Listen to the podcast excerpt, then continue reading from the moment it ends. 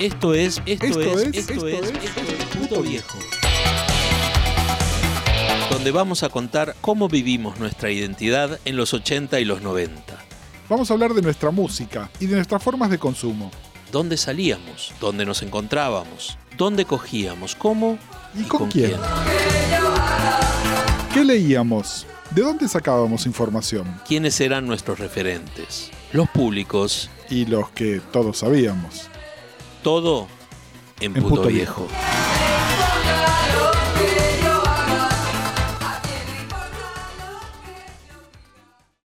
Esta verdadera historia no me la creerás, y sin embargo es verdadera.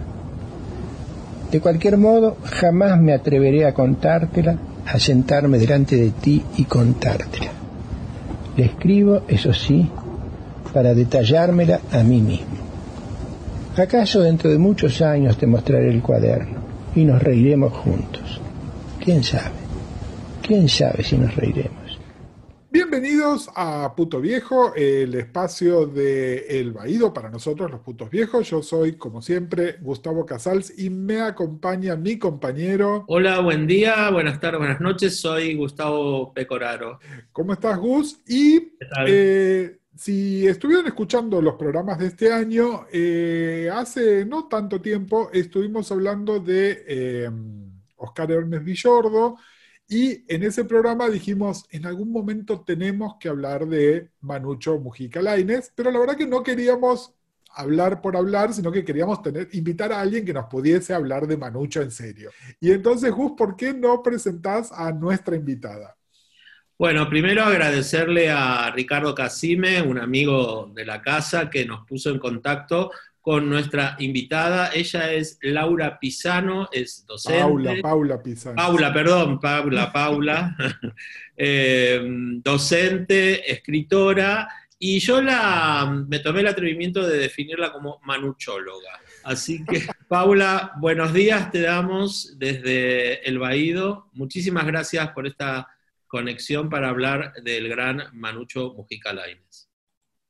No, gracias a ustedes por la invitación acá desde la casita de las sierras, cerquita de Carlos Paz, y, muy cerca, a unos 40, 50 minutos eh, de la casa de Manucho. Y bueno, les agradezco y los saludo. Eh, Paula, a ver, estuve hablando de algo con Gus, pero contame, ¿vos eh, ya estabas en Córdoba o te fuiste a Córdoba haciendo una peregrinación manuchera para allá? Entramos con toda la verdad, metiendo el dedo en la llaga. parece. Mira, yo eh, a Manucho lo conozco bastante, bastante tardíamente en la vida. Eh, no fue por el paso, no fue por en- educativo en, la educación formal, lo conozco grande y lo conozco a los 30 años con el libro El Unicornio, Eh, un libro que me partió la cabeza. Eh, de hecho, hay una anécdota, yo lloré tres días y tres noches consecutivas eh, y no quería salir a la calle porque dije, uy, no, ahora todo el mundo va a saber quién soy. Entonces me van a señalar por el, con el dedo eh, y todos me van a querer quemar en la pira y estaba así como este, muy oculta. Eh, y cuando volví al barrio, nadie había leído a Manucho, nadie había conocido a la Lucina, así que eso me produjo dos cosas. Primero, tomar conciencia eh, de esta cuestión de la educación, que, que no, es, no estaba dentro de los cánones literarios de la educación argentina. Eh, ahora, ahora sí hay algunas referencias que uno puede encontrar curriculares para conocer a Manucho. Eh, y a partir de ahí comienzo una lectura, eh, primero asidua y después bastante obsesiva, hasta que comienzo a venir a Córdoba, eh, a su casa, con las visitas guiadas, eh, y después siempre había una excusa para venir a, Cruz Chica, hasta que finalmente me, pude, me, pude, dar el lujo de venirme a vivir muy cerca de su casa, entonces, este, sobre todo en el invierno, me voy a comer a la cumbre y a la madrugada, espero la madrugada en su casa y miro su casa, eh, con, en el frío de las sierras. Me, me gusta, eh, me gusta esta, esta imagen que estás tirando de entrada, así que... Eh, Paula, ¿podés eh, como tratar de mediarnos un poquitito? ¿Qué fue lo que te pasó cuando leíste el unicornio? ¿Qué fue lo que te impactó de esa manera? Eh, mira, en ese momento lo que más me impactó fue la transformación, eh, la transformación del hada, del hada melusina, eh, las vivencias de la sexualidad en todos sus aspectos, como mujer, como hada, como varón, la relación que tiene con los otros, la entrega, el vínculo, y después todo lo que Manuel hace con la búsqueda de la belleza. Manuel tiene una obsesión con la, búsqueda, de la belleza en la descripción. Eh, es muy barroco, él por ahí puede estar 10 eh, hojas de su libro describiendo una puerta y, sin, ningún, sin ningún inconveniente. Incluso viajar, ver la puerta, tomar apuntes en su cuaderno eh, y que esa, esa experiencia arquitectónica, histórica y de la historia del arte sea para el lector el apoyo para, para la trama, para el desarrollo de la trama. Eh, la descripción en Manucho eh, busca eso, ¿no? Eh, la belleza, pero no solamente, y, en todos sus aspectos, en la fealdad, la belleza sublime, la belleza que, se va creando a medida que el relato avanza. Fue entonces, busco en vano otra palabra, cuando tuve la impresión de que tu pelo empezaba a fluir. Eso es, a fluir como si fuese líquido, como si fuese un pequeño manantial negro, silencioso. Pensé en la ilusión óptica, modifiqué mi posición detrás de la mesa. Nos separaban solo dos metros, pero la distancia parecía mayor por los muebles que entre nosotros se interponían y no logré restablecer la disciplina lógica, el ritmo convencional. Tu pelo seguía fluyendo, insinuándose, extendiéndose sobre tus hombros, sobre tus brazos, sobre la mitad indecisa de tu cara. Paula, eh, cuando alguien queda impactado ¿no? por, un autor, por un libro, pero por un autor porque después te lleva a esta cosa, como vos decís, media obsesiva, ¿no? Eh, descubre más allá de lo que él está contando descubre algo dentro propio que lo hace identificar eh, mucho con ese autor o con ese libro. Eh, ¿qué, parte tuya crees que se enrolla con, con Manucho Mujica Laines, con la obra de, Manucho Mujica Laines, que te lleva hasta esto ¿no? de ir a, esperar el amanecer eh, bajo el frío cordobés? Mira, te voy a contar, te voy a responder con una anécdota. Tengo un amigo que es el escritor Rudy Catoni, cuya, este, cuya novia conocía, este, alguien que había conocido a Manucho. Entonces yo dije, ah, yo quiero conocer ese alguien, y lo fui a conocer, eh, que no vamos a dar el nombre, pero se llama solamente, sin apellidos, pero se llama Alfredo, y él este, me dice, ¿te acordás de, del príncipe que se describe este, en el escarabajo? Le digo, sí, el príncipe Alfred. Y me mira le digo, príncipe Alfred. Eh, el príncipe Alfred estaba delante mío. Esto en Manucho eh, se da como, es un rasgo que este, aparecen sus amigos, aparecen este, sus allegados en las obras. Eh, y le pregunté, a, esto es la primera vez que lo cuento, de hecho, mira, le pregunté al príncipe Alfred si tenía algo para decirme, si Manuel me quería decir algo. Entonces me dijo, mira, lo único que te puedo decir es lo que Manuel me enseñó. ¿Qué te enseñó? Sé libre, sé libre, no hay ningún problema, no hay problema, sé libre, viví libre tu vida, viví libre tu vida. Y en esta, en esta afirmación del príncipe Alfred eh, encontré otra vez lo que el unicornio propone, la libertad del amor. Ahí estoy, en esa libertad del amor.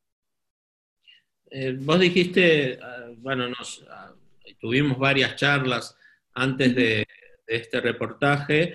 En algún momento planteaste que, el, que Manucho hablaba mucho de las relaciones humanas múltiples a través del amor, lo que hoy se, diría, eh, se usaría como diverso. Son palabras tuyas. Sí, sí.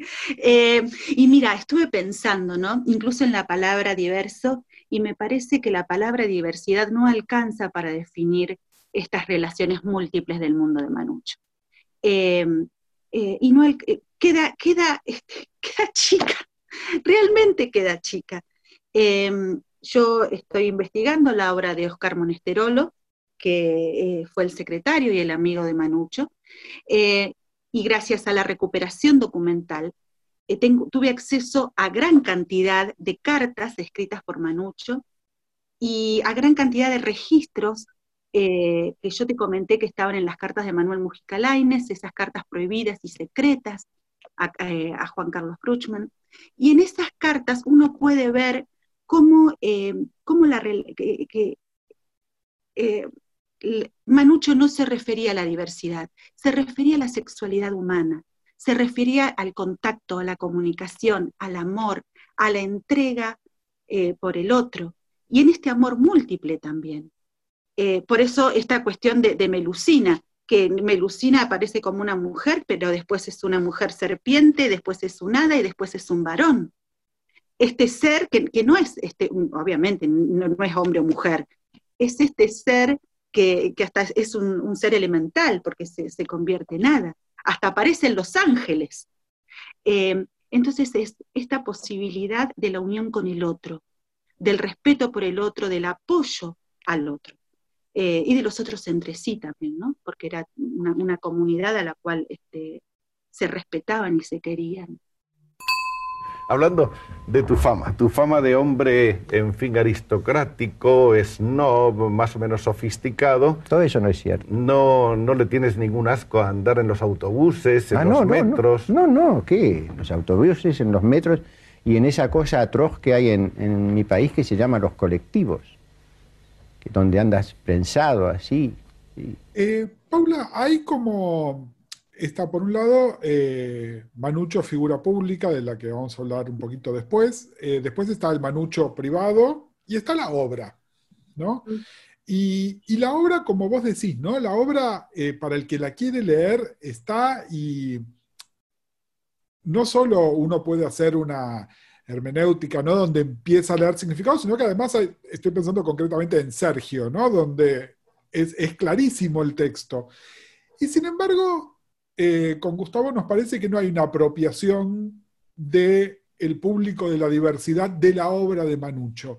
Y no tiene nada que ver con, solamente que ver con la, cuestión educativa que decías, ¿no? Que, no sea parte del corpus que se lee. ¿Qué, te parece a vos? ¿Qué, o cuál, es, ¿Cuál es la barrera por la cual no se llega a esta obra?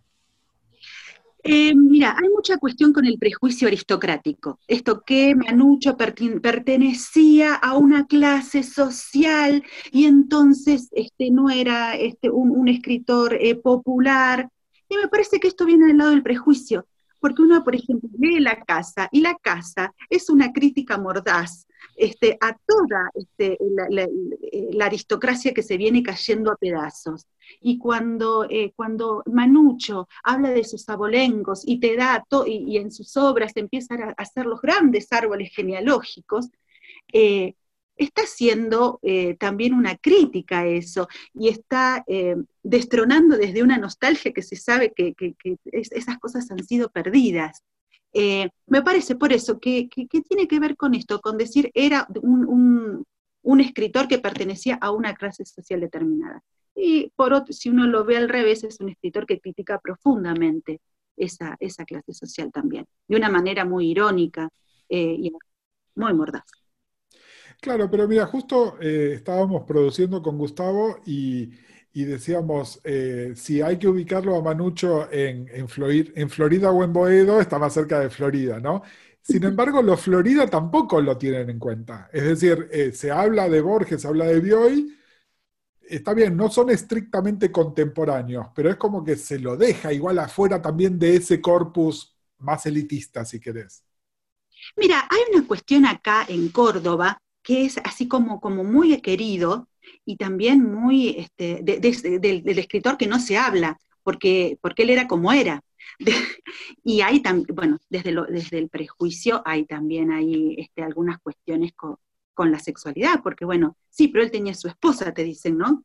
todos muy espantados, eh, y, pero tenía hijos. Eh, bueno, pero viste, como él era así, eh, hay una casa, eh, una casa muy bella en la falda, con un bar muy lindo que se llama El Mirador, em, y que tiene un salón secreto eh, al cual una vez estábamos comiendo tortas y lemon pie y había una puerta y yo me quedaba mirando la puerta, mirando la puerta eh, y molesté al mozo y me dice, señora, bueno, este dice el dueño que la dejen pasar.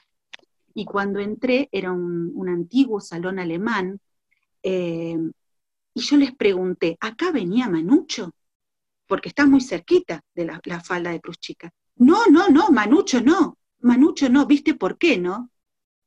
Entonces ahí yo entendí, ahí yo entendí, en esos círculos, aún estando la falda de Cruz Chica tan cerca, y ser, estaba, estaba muy, muy abandonado, ¿no? Ese lugar, pero se veía que había sido de una categoría inmensa y no se lo, no se lo aceptaba. Eh, ¿Qué pasaba con esto con Manucho, no? Eh, ¿Cómo vivía esta cuestión? A Manucho no le importaba porque las fiestas de cumpleaños se hacían igual, se cerraban las puertas de la casa y a disfrazarnos todos. Eh, a Manucho no le importaba. Tengo una carta de Bruchman, es la primera vez que la saco, del 28 de agosto de 1963. Eh, y, Juan, Juan Carlos Bruchman escondía su secreto, tenía su verdad. y entonces Manucho le dice la, le dice cómo, cómo manejar ese secreto, cómo manejar la, verdad y qué le pasó a él cuando logró ser realmente quien es. Y que lo descubrió después de casado. Una casa que donde vivo hace ocho años. Que debe ser interesantísima, que está descrita en algunos de los libros, una casa que por otra parte se llama El Paraíso. Se llama El Paraíso, lo cual es, es una casualidad más de las de las muchas que se han producido en mi vida y que me hacen tanto pensar en, la, en lo sobrenatural, en lo mágico. Vos sabés que mientras contás lo que contás, eh, más allá de que seguramente en ese, imagino yo, en ese salón oculto, eh, probablemente se reunirían ex nazis, pero no dejaban entrar a Manucho. Eh, me acordaba, y, y con, todo esta, con todas estas metáforas que estamos que estás hablando para hablar de, en el fondo, el amor ¿no? de, una persona por otra, en este caso, o por otros. Eh, y me acordaba de Wilde, ¿no? Y de su famosa frase em, que el amor, el, eh, que, no usa, que no osa decir su nombre, ¿no? Em, y mm, entonces quisiera hacerte una pregunta que junte las dos cosas, ¿no? Por un lado, la personalidad de Manucho, compleja o no, toda la personalidad de sus inicios, de su familia, de su casamiento y todo lo que él va eh, sosteniendo, pero a la vez modificando, y si eso se va notando en su obra, si eso va como eh, generando eh, otras formas de, escritura, otros personajes, otras formas de decir algo desde su obra. Yo hoy estuve hojeando algunos libros Em, y me acordé de cómo empezaba la casa, ¿no? que la casa empieza en primera persona. Soy vieja, muy vieja. soy, vieja, vieja, tengo 68 años, pronto me voy a morir. En primera persona. Primera persona. Mira, que conteste Manucho, que conteste él, que te conteste él.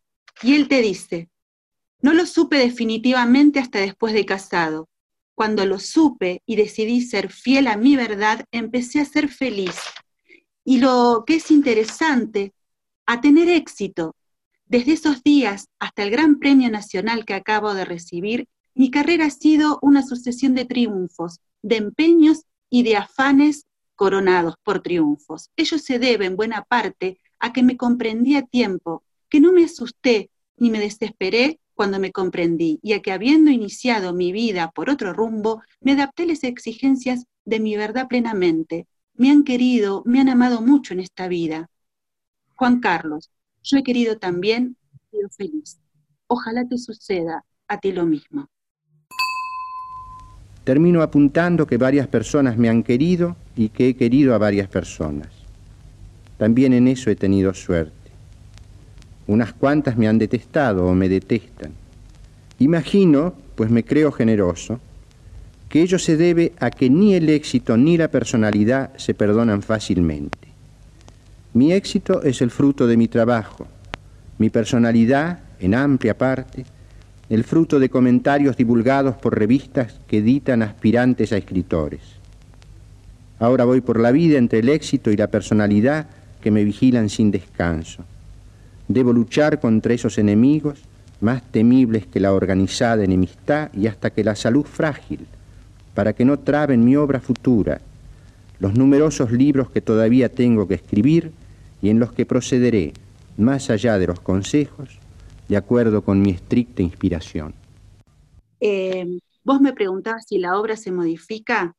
Eh, la obra se modifica hasta el, hasta el punto de la felicidad. Él ya estaba siendo consagrado, este es del 63, Manucho tiene 53 años. A partir de, ser fiel a sí mismo, eh, Manucho es fiel a su obra.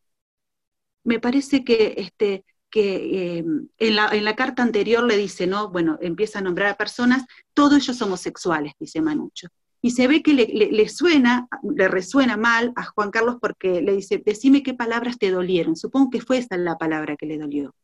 Supongo, digo, porque yo las, las respuestas de Juan Carlos no las tengo. Pero cuando le responde, lo pone en una situación de aceptar, eh, eh, comprenderse, construir a partir de eso, a tal punto de la felicidad y de la producción artística. Me parece que ese es el gran, el gran este, aporte que Manucho hace. Em, no es menor el marco temporal que decís. Hablas de 1963, ¿no? Había palabras que ni siquiera estaban dichas o inventadas o, pensadas. Por eso, acá se dice la verdad, el secreto, en una carta se dice, pero después resuena fuerte. Y cómo, cómo esta, em, esta aceptación y este, este ser o vivir lo que cada uno es, eh, se traduce en la obra de Manucho, pero se traduce de una manera muy divertida pero muy divertida en serio. Entonces aparece, este, aparece en el escarabajo Miguel Ángel eh, acompañando eh, a dos mozuelos a, ver sus obras y robándole uno a otro, eh, tratando de hacer esta cuestión de la sensualidad este, y de la conquista.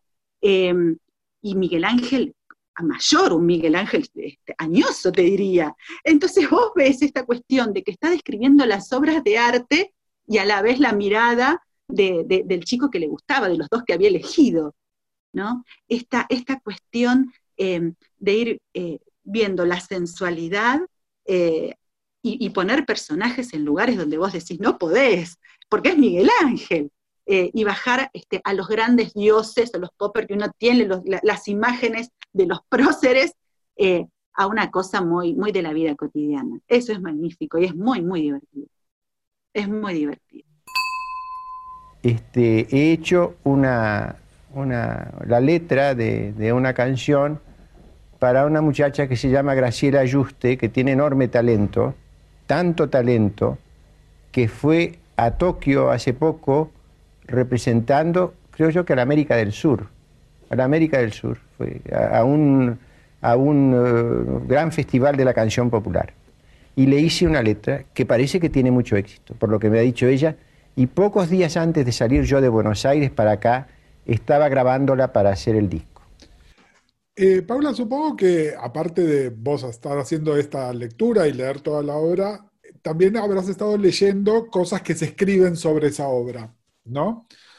Eh, que no sé si hay mucho escrito sobre esa obra, pero ¿te parece que esta lectura que estás haciendo vos, que, que la presentás además de esta manera tan clara, ¿no? Es como, está ahí. ¿Hay otras personas que hacen esta lectura o, se ponen unas súper antiojeras y no van por ese lado? Mira, a ver, eh, hay muchos estudios sobre, sobre Manucho, gente que ha hecho sus tesis, este, que ha hecho eh, para, eh, en el país y en Europa para poder este, hacer sus tesis doctorales y, eh, hay, mucha, hay mucha bibliografía. Lo que pasa es que cuando, cuando vos me presentaste, yo dije, yo soy solo una lectora, entonces este, no hay ánimo acá de hacer ningún estudio, sino de, la, de vivir y de ir convirtiéndome algún día en el pequeño escarabajo de Manuel. Eh, y entonces, pero por eso, este, ¿desde dónde hago mi lectura? Y desde la, desde la hago desde estar tatuada. Yo me tatué en la muñeca izquierda al escarabajo. Eh, y mi esposo se tatuó al escarabajo en las costillas. Entonces ahora no nos podemos divorciar. tenemos un grave problema. Eh, buenísimo. ¿Quién se queda con Manucho? ¿Entendés? Es muy grave para nosotros. Eh, estamos tatuados. Eh, Manucho es nuestra vida cotidiana. Y, estamos todo el tiempo a disposición de esto hasta tal punto que este, hace unos años pudimos concretar la apertura de una, de una pequeña editorial emergente acá que se llama El Escarabajo Azul, y pronto vamos a tener nuestro espacio de arte eh, en Estancia Vieja, que se va a llamar El Escarabajo Azul también. Entonces, eh, Manucho es, lo cotidiano, es lo que nos va enlazando. Eh, es ese, poema de amor. Manucho no escribió muchos poemas y los hacía con unos dibujos que se llaman laberintos, este, que, que, son intrincados dibujos donde él iba dibujando y iba poniendo las, este, sus, poemas, em, y, encontré, encontré algunos manuscritos de esos poemas. Hay un tema de, que le hace para participar en el 77 en un disco de Graciela Juste, poemas de, poemas de mi tiempo, eh, y, que ahora, bueno, ese disco está, es muy difícil porque este, fue altamente censurado, fue, fue muy complejo. En su momento no, no, no, no tuvo mucha posibilidad. Eh, pero uno ve cómo él va definiendo el amor eh, y, uno puede vivir ese amor de manera cotidiana. Uno puede vivir esto que, él propone de la libertad, de aceptarse este, y de, construir a partir de eso, de lo del acto creativo. Eh, y bueno, a toda la gente que estudia historia, que estudia arquitectura, este, que estudia religiones comparadas, historia del arte, primero lean a Manucho, después hagan las carreras pero primero, primero Manucho. Creo que es el consejo que resume este programa. Primero le dan a Manucho, después charlamos. Mira, nosotros agregaríamos a todo eso a las personas que hablan o estudian la diversidad, lean a Manucho también. y que lean a Manucho, lean a Manucho también, lean a Manucho también.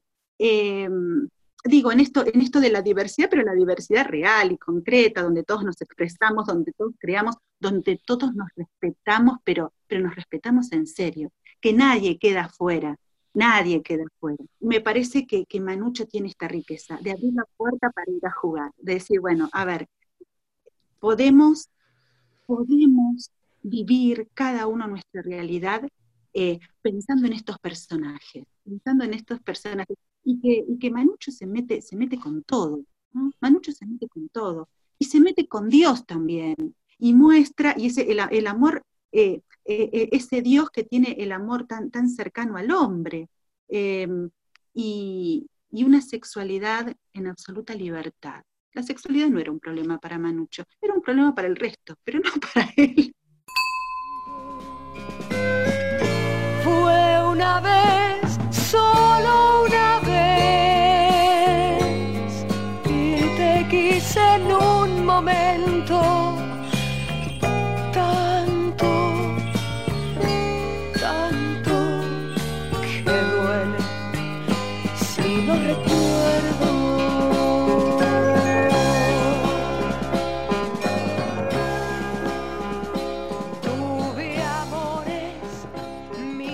Colisión de lo que dice Gus, ¿no? Y, tiene que ver con todo lo que estamos hablando, ¿no? Vos decís, él en un momento se sintió feliz, se sintió libre. Y no. Em, y, por ahí es otro tipo de libertad y felicidad como la que se podía plantear ahora, ¿no? Como, por ejemplo, dentro de la diversidad sexual se habla del orgullo, em, que, en ese momento nadie hablaba del orgullo, eh, pero no por eso no eran personas felices, libres, igual orgullo, ¿no? Orgullosas. Em, y, en ese sentido, eh, creo que, no sé si coincidirás conmigo, o mejor te hago la pregunta, creo que em, siempre está como en un lugar, eh, hablando de, los de las grandes plumas de nuestro país, ¿no? Borges, Bioy Casares, Sábato, Cortázar, por solo hablar de hombres, digo, para no hablar también de, de feminidades, siempre está en un lugar menos conocido, no menor, porque él tiene un prestigio altísimo y además a nivel internacional y demás. esto de no estar en una currícula docente, etc. y sin embargo, me parece que en, la, en él está esto que vos dijiste. No me importa nada, hago las fiestas en mi casa eh, y ahí nos disfrazamos todos. Mm. Es que justamente me parece, a ver, que, mm, la figura de, Cortázar o la figura de Borges, muy respetadas por Manucho, eh, tienen su peso y tienen su peso en, el canon literario argentino. Eh, ¿Pudo haber algo de prejuicio? Sí, puede haber algo de prejuicio con respecto a Manucho. Y también pensar que no es de una lectura tan fácil. Hay que empezar despacito con Manucho. Hay muchos factores. De prejuicio me parece que, sí, que hay. Pero también este, a él em, estas cuestiones le parecían como muy, como muy nimias, ¿no? La, el,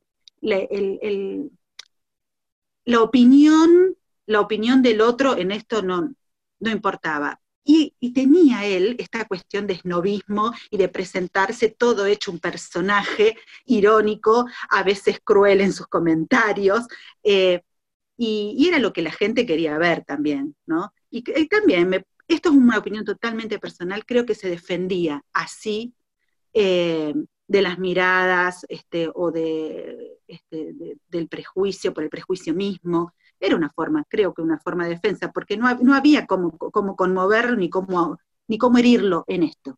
Este, Manucho estaba muy seguro, muy seguro de lo que sentía, eh, y, aparece viviendo con el, el, amor desde una manera hasta muy vulnerable, como lo vivimos todos con este, con este apuro del corazón como lo vivimos todos, con la, con la misma necesidad del otro, como todos.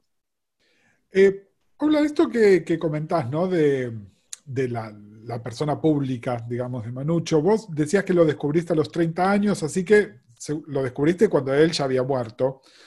Eh, ahora igual gracias a la internet lo podés ver, ¿no? Pero yo le contaba a Gustavo, para mí Manucho era una figura pública. Él en los 70, en los 80, era, necesitabas un intelectual en televisión o en radio, lo invitabas a Manucho a que hablara, ¿no? Y, era esto, era ácido, pero también era cultísimo, así que te podía hablar de, diversas cosas.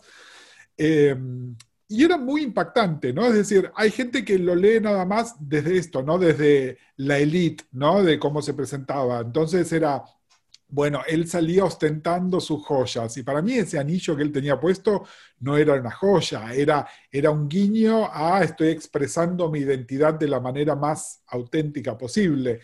Eh, ¿Tuviste oportunidad de ver alguna de esas intervenciones y, de leer a ver qué, opinaba él de ser una, figura pública cuando se lo pedían?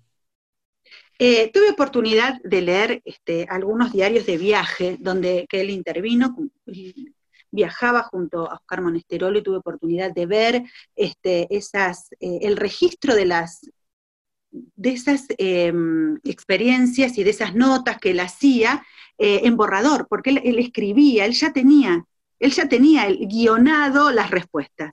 Tuve posibilidad de, tener, eh, de tener muchas, esto, ¿no? De, de ver eh, cuáles iban a ser las respuestas, porque se las, se las hacían. Incluso en el libro de María Vázquez hay una este, entrevista muy extensa. Eh, y en, eh, en, las cartas de Manuel Mujica Lainez, al final, Oscar también recupera entrevistas que le hicieron, pero había mucho de, de, cuestión preparada para esto. y, y, él, este, vos decís el anillo, el anillo del escarabajo, ese, ese anillo que después se transforma en libro, y que eh, en un libro sumamente libre, si querés, donde hay, este, están experiencias sexuales de todos los colores eh, y relatadas de una manera eh, bella, bellísima. Está Nefertari en el lecho con Ramsés II y vos decís, no, no, puedes, no puede describir de esta manera un acto sexual entre los dioses. Es, es impresionante pero, pero Manuel manejaba todo, no era, eh, todas sus entrevistas no eran así como fortuitas, dijo lo que se le, ocurrió en el momento, había toda una preparación, en eso había toda una preparación. en verdad, el, primer recuerdo que yo tengo de infancia en, en mi casa natal es ese, es el brillo de, los, de las sortijas de mi madre, eran muy grandes, como se usaban entonces. Yo nací el año 1910. Ese es uno de los recuerdos. Y el otro es el color de las glicinas. Había en esa casa una enredadera de glicinas. Y yo, que, que dejé esa casa cuando tenía menos de dos años, recuerdo, sí, ese brillo lila en la pared y recuerdo el brillo de, las sortijas de mi madre alrededor mío. Eso es lo primero, primero que yo conservo en la memoria. Sí, eh, lo hablamos cuando, cuando te llamamos para, para- esta entrevista. Eh, yo te conté que estaba leyendo casualmente las cartas de Manuel Mujica Lainez que editó, que publicó Oscar Monesterolo, Monesterolo perdón. Eh, y donde yo te contaba que ahí yo descubrí un manucho que yo hasta ese momento lo tenía, pero no lo tenía tan claro, que era un manucho con un humor muy ácido, podríamos decirlo desde el hoy, con un humor muy marica, ¿no? Un humor, ese humor, eh, los más modernas de- de- hablarían de, del shade y demás, em, con su, eh, con todo su bagaje ideológico, porque él era un hombre de centro derecha, por llamarlo de alguna manera, pero a la vez, bueno, con una libertad que lo hacía este, poder decir ciertas cosas eh, que creo que para el año setenta y pico eran impensadas, no la decía nadie. Eh, y, yo en esas cartas encontré, eh, eh, no encontré palabras vivas, eh, no sé, no encontré mm, una descripción sexual de lo que le haría, o sea, encontré unas metáforas de, de adoración, de amor, de esto que vos hablabas de, de, las relaciones, de la belleza, de, de- del poder alentar a alguien con- para que haga algo, para que escriba y, y desde, desde, desde la alabanza, que en realidad es un acto de amor. Entonces, eh, yo quería preguntarte, eh, como porque hay un libro, eh, ¿quién fue Oscar, además de su secretario, su compañero de viajes, para la obra de Manucho, para esa necesidad de escribirle y de contarle lo que le estaba pasando? ¿Quién fue Oscar Monesterolo? Hoy estoy fatal con los nombres. Eh, yo estoy investigando la obra de Oscar Monesterolo desde eh, el año 2000, eh, 2010. Justamente porque leí este libro de las, cartas y decía, bueno, si, si lo está describiendo como uno de los mejores poetas, quiero leer algo de él. Eh, y, y fui descubriendo en la obra de Oscar una riqueza inmensa. De hecho, pudimos editarlo en el 2018, el libro se llama Nuestro Tiempo. Eh, y se, pudimos también avanzar sobre una pequeña sala museística en Pasco, de donde, de donde era Oscar. Perdón, Eh, que te corte. O sea, editaste los- la poesía de Oscar Monesterolo. Sí, edi- edité la- una, una- una antología, una antología. Eh, obviamente esto con mucha ayuda de la familia, porque me permitieron eh, tener acceso a toda la obra. Eh, Oscar aparece, igual que muchos otros, otros eh, amigos y personas allegadas en la obra de, de Manucho. Eh, pero esto lo, supe mucho tiempo después, eh, que Oscar es el poeta y el, el músico que aparece en el libro este, El Gran Teatro. Eh, entonces uno va empezando, como por ejemplo, este, hay muchas referencias de que Juan Carlos Bruchman sea Sergio, por las características este, físicas que tiene. Em- empiezan a aparecer eh, esta recurrencia de los símbolos. Eh, hay, en toda la obra de, Manucho aparecen símbolos, cosas, objetos, estaba muy apegado a los objetos Manucho, y esos objetos aparecen continuamente en toda la obra, pero también comienzan a aparecer este, las personas, este, sus vínculos, sus allegados, eh, dan, testimonio por medio de sus personajes.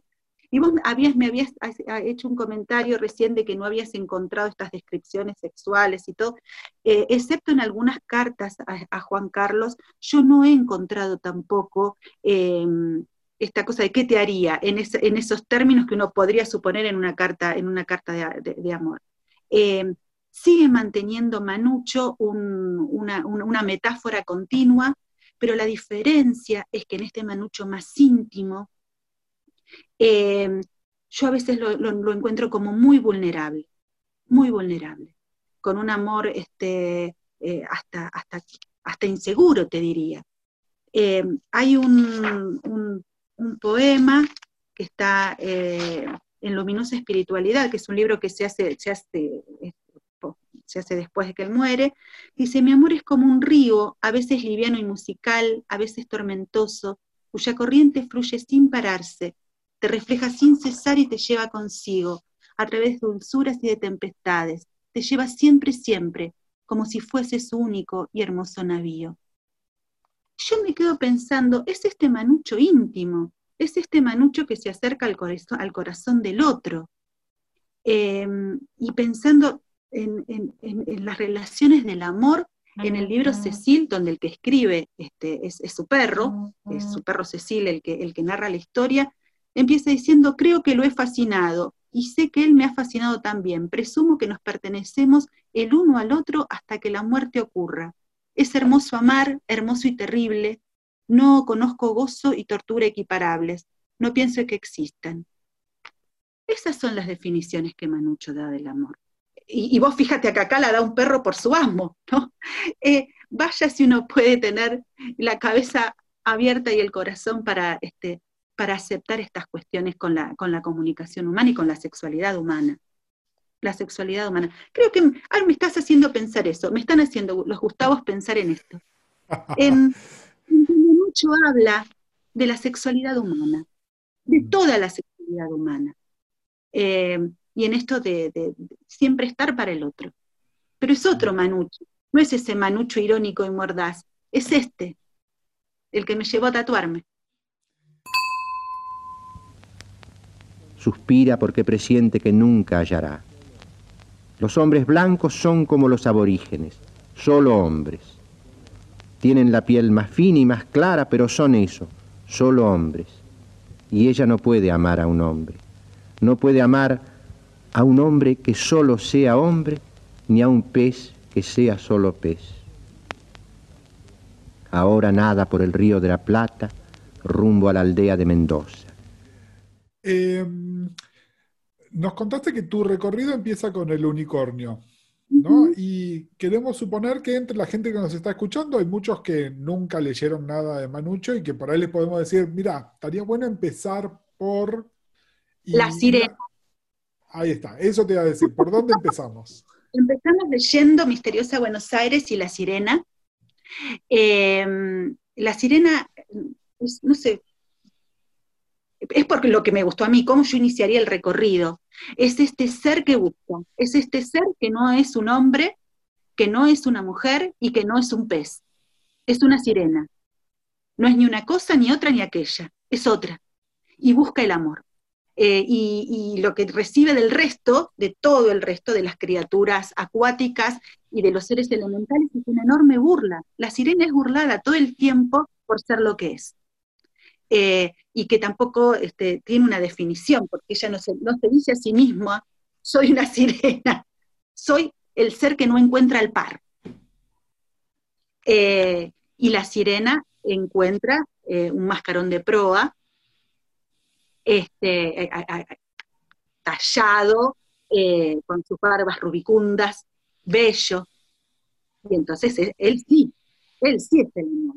Pero no les, a los futuros lectores no les vamos a decir cómo termina el cuento, eh, pero hay ahí eh, una búsqueda eh, de- del amor que es muy dolorosa. Es, es muy interesante ese cuento, es una búsqueda del amor muy dolorosa.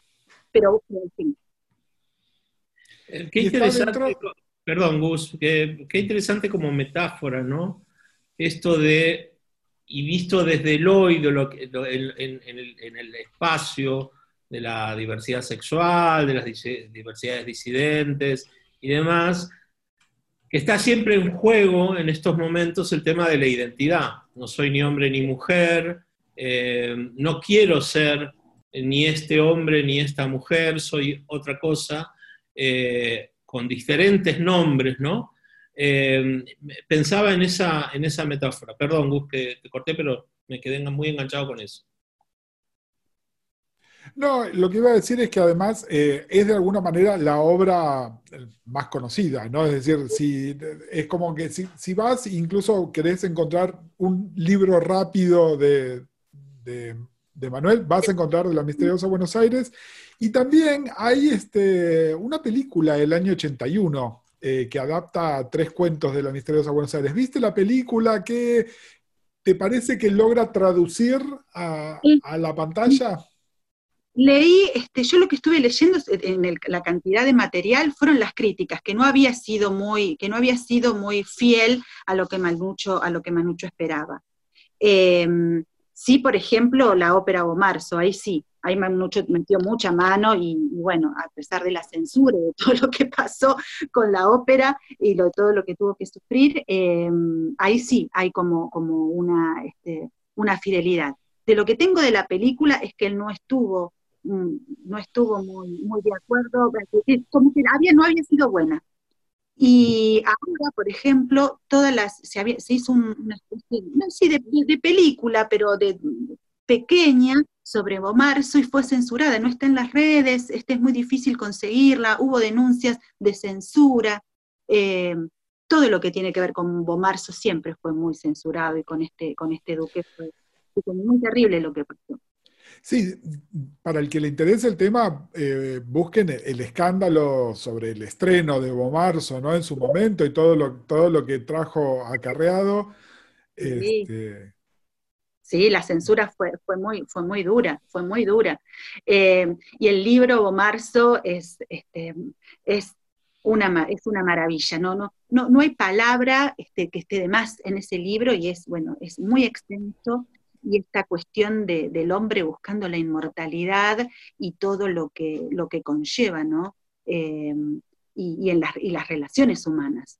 Este, y las relaciones humanas que va teniendo el personaje, eh, y, pero sobre todo esto, ¿no? Una profunda soledad de Pier Francesco Orsini, eh, llevando como puede su cuerpo, su pobre cuerpo, este, pero este, esta joroba que tiene, ¿no? Yo no sé hasta qué punto esto de, de la joroba es la joroba física y más que sus pesos y sus dolores y sus miedos y sus fantasmas, ¿no? Lo que todos... Mochila, como se diría ahora. Mochila, exacto, traducí. Ay, me encanta, Gustavo, cuando traducí su mochila. Ahí está, su mochila. Primero se estrenó en, en Washington porque era un encargo de los norteamericanos a Ginastera. Exacto. Después el año siguiente se dio en, en Nueva York y cuando se iba a estrenar en Buenos Aires fue prohibida eh, con el argumento de que era una obra inmoral. Ellos, este, este libro tenía el Gran Premio Nacional y se seguía vendiendo muchísimo, y no estaba prohibido, por cierto, y la ópera se prohibió. Y estuvo prohibida un tiempo, no sé, después cambió el gobierno y en cambio este, se dio la ópera con gran pompa en Buenos Aires, en el Teatro Colón, y Ginastera y yo asistimos este, al estreno desde el, eh, desde el palco del, del- del alcalde de Buenos Aires, el intendente de Buenos Aires. Cosas que encontré en YouTube, que está bueno, hay que investigar a veces, eh, un, un relato, o sea, la- eh, un video de Manucho, eh, si bien es con fotos fijas, no es él eh, leyéndolo, de La larga cabellera negra. La larga cabellera negra, ese poema que eh, según leí, eh, bueno, él gustaba mucho de recitar en espacios donde había amigos y que eh, leyéndolo es, volvemos a lo mismo, ¿no? Es esta como descripción de una especie de eh, momento sensual, sexual, eh, con muchas metáforas que tienen que ver con, a ver cómo lo digo finamente, ¿no? Con, con potencia, con, con, con esplendor y demás. Eh, vigor. con vigor, con vigor, exactamente. Y es verdad lo que vos decís, él siempre desde un lugar, no te diría triste, pero desde un lugar como de, sabiendo que su poderío no es el poderío de la vigorosidad, pero sí de la palabra, ¿no? Sí. Y es un canto de amor, a- es, un- es, el- es- es un escrito, o un poema, mejor dicho, de un enamorado. Eh, Y- y contanos. te- no, bueno, eh, yo encontré el manuscrito de La larga cabellera negra. Eh, mira, eh, actualmente se encuentra en Pasco, en la salita museística de Pasco. Digo salita porque, porque es pequeña, pero debería decir una gran sala, aunque, aunque las dimensiones son pequeñas por todo lo que genera eh, para, para el pueblo, ¿no? Y para, y para Córdoba. Eh, y está en, es- está en ese lugar y la gente cuando, cuando lo vio tuvo una gran recepción, poder ver, este, el- el- es una toma de notas. Eh, Manucho, viste que escribía tomando notas primero y después pasando a máquina. Pero es una toma de notas con muchos, este, con palabras borradas, flechas, eh, y, y uno, ese, ese vigor está en el, en el acto de la escritura el vigor de Manucho está en el acto de, de la- de la escritura misma, de poder poner en palabras toda la sensualidad eh, y toda la, la preocupación por el otro eh, y todo el deseo, todo el deseo también. Eh, y eso, eso se nota, eso se nota. ¿A quién se lo escribió? Ah, no, no, eso todavía no, no está dedicado. El, el cuento no está dedicado. No, no está dedicado. Eh, pero pero no, lo que tengo así como, como algunos, como algunos, este, eh, algunos rumores que fue escrito para una mujer, pero solo son rumores. Solo son rumores. son- metáforas. no, no, son rumores. Este, no, no, no, porque hay mucha cosa, viste, por debajo. Que uno va escuchando esto, lo otro. Hay mucho este, cuchicheo y rum rum. Este, sí, sí, hay, hay la, la gente rumorea, viste, este, las malas lenguas. De tanto en tanto yo alzaba los ojos y te miraba el pelo, la larga cabellera negra. Hay que decirlo así, sonoramente, románticamente, ubicando el sustantivo entre dos adjetivos. Y esa palabra, cabellera, tan descalificada. Pero si en vez pusiera aquí el largo pelo negro, no me entenderían otros lectores supondrían que me refiero a un pelo, a un cabello solo y largo. Va. Te miraba el pelo o los pelos y volvía a escribir a la copia. De la calle Velasco entraba un aroma de fogatas, a tarde, a melancolía. Paula, viste que eh, hay, este, hay autores de los cuales se publicaron hasta eh, los tickets del supermercado de lo que compraron, ¿no? Eh, ¿qué, te gustaría ver publicado de, de Mujica Lainez que no esté disponible? Eh, las cartas de Bruchman, de Juan Carlos Bruchman. Me gustaría en algún momento pensar en publicarlas, pero, pero falta todavía para eso, hay que tomar muchas decisiones. Hoy es la primera vez que me atreví, porque lo único que hice fue hasta ahora poder leerlas en la intimidad de la casita de la sierra. Es la primera vez que, que las saco a la luz y que leo a otros eh, públicamente y, y- y- y escuchándolos y mirándolos a ustedes, es la reacción que tuvieron eh, fue de una increíble ternura, porque hasta resulta naif. Estas cosas tan beneficiosas o destructoras, según Manucho, son tan tiernas, tan tiernas. Claro, porque Manucho eh, es Manucho quien se las escribe, es la correspondencia entre ellos y es, las cartas son las que Manucho las escribe. Eh, claro, Manucho le escribe a, a Juan Carlos Bruchman, pero no sabemos por qué situación Manucho se las queda, las tiene él. Él se las mandó a Juan Carlos, Juan Carlos le contestó, las respuestas no las encontré, no quiere decir que no las vaya a encontrar, eh, porque con Manucho tenemos nuestros métodos de comunicación, entonces él me va diciendo dónde buscar. Eh, pero em, eh, lo que encontré fueron las, cartas de Manucho a, Juan Carlos. Esas cartas eh, tienen una recomendación en la página 110 del libro de Manuel Mujica Lainez, Cartas de Oscar Monesterolo, bueno, tiene- que dice, cuidado lo que, que vas a hacer con esto. Es exactamente ese. Eh, en la página 110, en el anteúltimo párrafo, dice estas, cuidado que estas cartas pueden ser muy beneficiosas o destructoras. Exacto. Dice, cuidado, según las maneje e interprete, pueden ser beneficiosas o destructoras. Exactamente. Eh, fechado el 10 de agosto del 80. O sea que estas cartas de, de Rushman son previas a las cartas que eh, con Oscar. sí, sí, sí, sí, sí, sí, sí, sí, sí, porque este, Oscar conoce a Manucho en el 73. Ok. eh, cuando le lleva sus tres libros. Él le lleva los tres libros este, que había escrito este, de, en la dos de la secundaria y uno posterior, cuando estaba haciendo la, la carrera este, de, de letras. Eh, así que sí, son posteriores.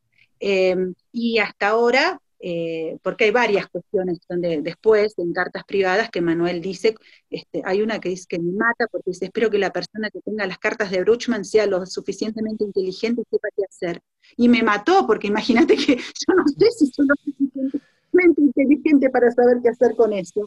Eh, Bueno, lo, lo que seguro, Paula, bueno, por lo menos para, para personalmente es una opinión, no pueden quedar ocultas. No, pero una parte de Manucho, ¿no? eh, también había que ver, bueno, si Juan Carlos estaba vivo, porque muchas de las cosas que hago es recuperar cartas y devolverlas a las personas que las escribieron. Eh, porque es correspondencia privada, y, y no, Juan Carlos este, falleció en Europa, él era pintor, eh, en- pero bueno, cuando uno lee estas, estas respuestas de Manucho, eh, hablan, hablan de amor, hablan de, de- de la relación, hablan de cuidado, y ahora que leyéndolas así públicamente me resultan tiernas y muy naif. y muy- muy- ¿Quiénes, quiénes son, eh, quiénes son los albaceas, digamos, de Manucho? ¿Tiene herederos? ¿Quiénes, quiénes, quiénes toman las decisiones, digamos? Eh, las decisiones las toma eh, la hija, las toma la hija, eh, Anita. Eh, ahora la casa este, estuvo intervenida en un tiempo, la es una casa, eh, un museo, es una fundación. Eh, entonces las toma la hija. Lo que pasa es que estas cartas que están en mi poder fueron en tesón de Oscar, Monterolo, porque están entregadas a él, se- se- fue un regalo para él. Eh, son de él. Pero la casa, bueno, ha pasado por situaciones económicas muy complicadas. Uno ve que hay mucho deterioro. Eh, por más que se intenta, es, mira que se, bueno, vos pagas una entrada para entrar a la visita guiada, eh, se mantiene como se puede, pero no hay un apoyo de la provincia que esté, esté salvando la casa, ¿viste? Hay, hay deterioro. Y es preocupante porque acá los inviernos cordobeses, en esa zona que es bastante alta, son muy duros, eh, siempre hay riesgo de incendio en esa zona, eh, y, y- y el, el material en sí, viste que han habido en algún momento algunos robos, es, es muy complejo, es muy complejo. Sí. Eh, bueno, como para, como para ir dando como un cierre, o no sé, sonó una, sonó una especie de campana por ahí que nos, es Manucho que nos dice, basta, chicas. Cállense. Eh, No, no se comunica así, no, no es, no es por campanitas. bueno, pero eso con vos, por ahí con un, con, con un puto Ah, vínculo es distinto. Tiene otro cosa. Campanas. Yo te quería hacer una, una, porque quería volver un cachito. Antes de que hablábamos con vos, hablábamos con Gus, ¿no? Hicimos esta como una previa, una producción previa. Y en el fondo Manucho murió joven, digo, 74 años.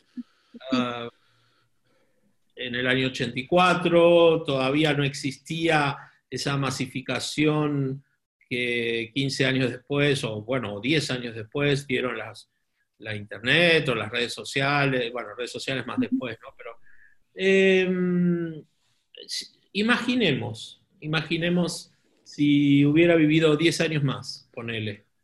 Eh, le habían dado el premio nacional. Eh, ¿Cómo, te lo ¿Cómo imaginás esos últimos 10 años de Manucho? ¿Hacia dónde?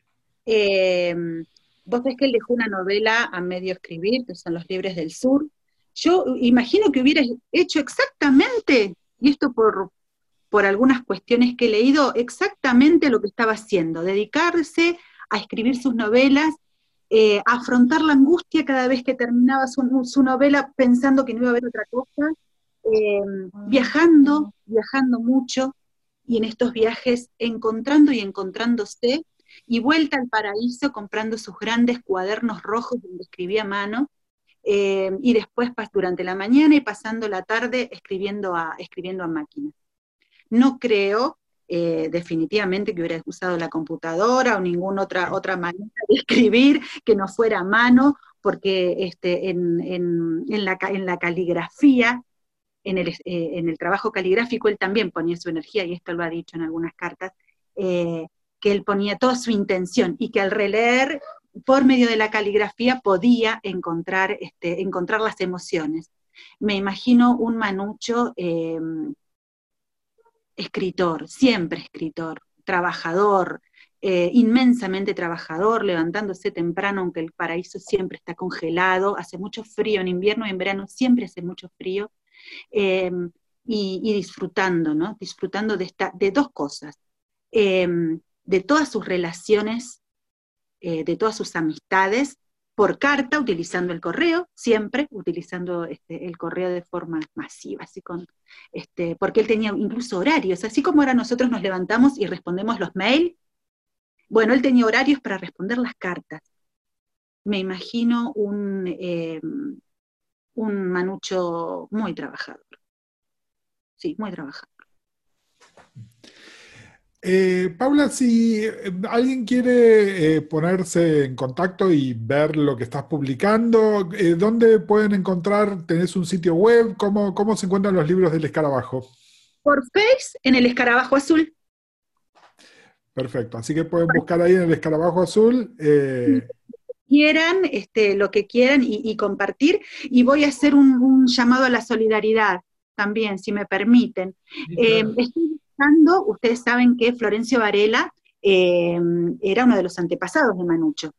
mm, Bueno, ahora estoy buscando eh, a, un, eh, a- uno de esos antepasados que haya nacido entre 1885 y 1891. ok. Si, hay- si alguno Lo- tiene Mm, alguien, algún abuelo o algún tatarabuelo que haya nacido en esa época, eh, Manucho me mandó a buscarlo. Bueno, lo, lo- lo lanzamos al éter, lo lanzamos al éter y por ahí alguien que nos está escuchando tiene un tío Sí. abuelo. Si tengo un tío abuelo que nació más o menos en esa fecha, Manucho lo está buscando. Eh, otra cosa, eh, el escarabajo azul en Facebook. Eh, y la casa de paso, ¿cómo se.? O sea, digo, hagamos turismo para Córdoba. Llegás a Córdoba, pero te vas a, a, a Pasco, a Pasco. A Pasco, Pasco, que está cerquita de Villa María, para poder ver la sala museística de Oscar Monesterolo, donde hay varias piezas, este, como el, que recién decía, el, manuscrito de la, eh, algunos manuscritos de Manuel, y eh, esa es cita segura. Y para el otro lado, eh, en, el valle de, en el Valle de Punilla, hay que ir a, Cruz Chica, donde está la, casa museo. Cruz Chica está pegado a la cumbre, y después Los Cocos, este, que está, el, está el cementerio de Los Cocos, donde está, donde está Manuel. Y los que quieran, obviamente, son muy bienvenidos al espacio de arte El Escarabajo Azul, que está en Estancia Vieja, al lado de Carlos Paz. Donde siempre hay café. Qué genial. Vos sabés que, Paula, ahora nos, nos re hiciste, nos metiste el gusano en la cabeza, el escarabajo, más que el gusano, una ganas de ir para Córdoba y hacer todo el recorrido, pero Acá los esperamos, sí, acá los esperamos y, y para, para esto, para disfrutar, porque no hay otro, no hay otro sentido de todo esto que sea el disfrute. Se me ocurre alquilar un, un, un ómnibus como el, el Priscila, Reina del Desierto, y, y para nos vamos para Córdoba. Nos vamos, esperemos que pase un poco toda esta situación y acá los vamos a recibir con, con todo el cariño, porque realmente es para disfrutar. Manucho es para disfrutar. Me encanta, mira, esa- ese es nuestro cierre. Manucho es para disfrutar. Paula, te queremos súper agradecer por haberte sumado, por traernos nada, tu amor y transmitirlo. A mí yo, este, nada, ahora me voy a poner a buscar todo lo de la obra de Manucho que nunca tuve o nunca leí para ponerme al día y nada, espero que, que esto sea contagioso para toda la gente que nos está escuchando también. Ojalá. Este, bueno, feliz disfrute entonces. Muchas gracias y un placer tener a la primer manuchóloga. Me encantó eso. Me encantó eso. Un abrazo para usted. Un abrazo. Me estremecí y en ese instante se encendió en la biblioteca la lámpara. La luz se apoderó del cuarto, imperiosa, inmediata, con una rabia brusca que nada tenía que ver con la posesión lograda minutos antes por tu paciente cabellera. Sobre la mesa proseguía abierto el comentario histórico de Voltaire. Tú seguías durmiendo, la cabeza doblada en el hombro, el largo pelo todavía volcado, quizá palpitante todavía.